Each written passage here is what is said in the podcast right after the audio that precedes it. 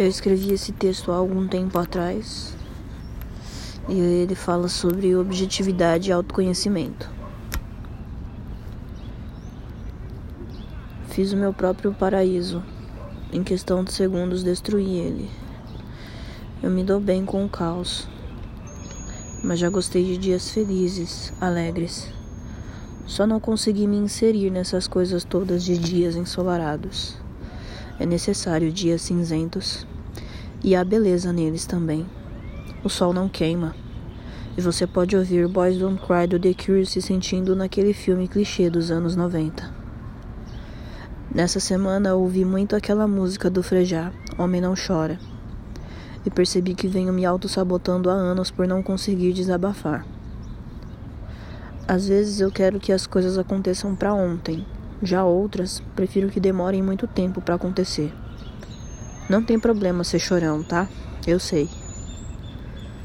Percebi também que tenho uma mania de querer resolver todos os meus problemas. E isso não é ruim, pelo contrário. Mas é que às vezes tem coisas na vida que não precisamos ter explicações e só relevar e fingir que nada aconteceu também já está de bom tamanho.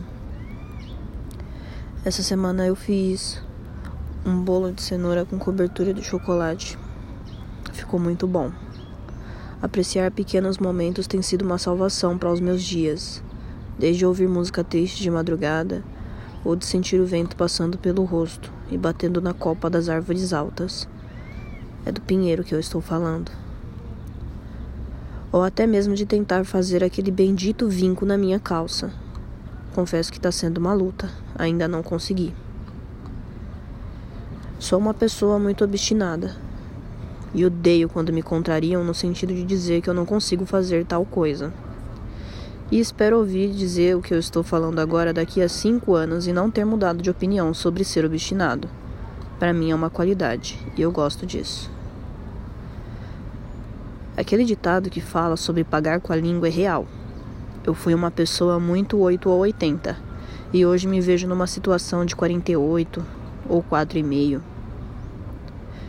Eu gosto de manter o controle das coisas, mas ultimamente está caindo tudo sobre mim.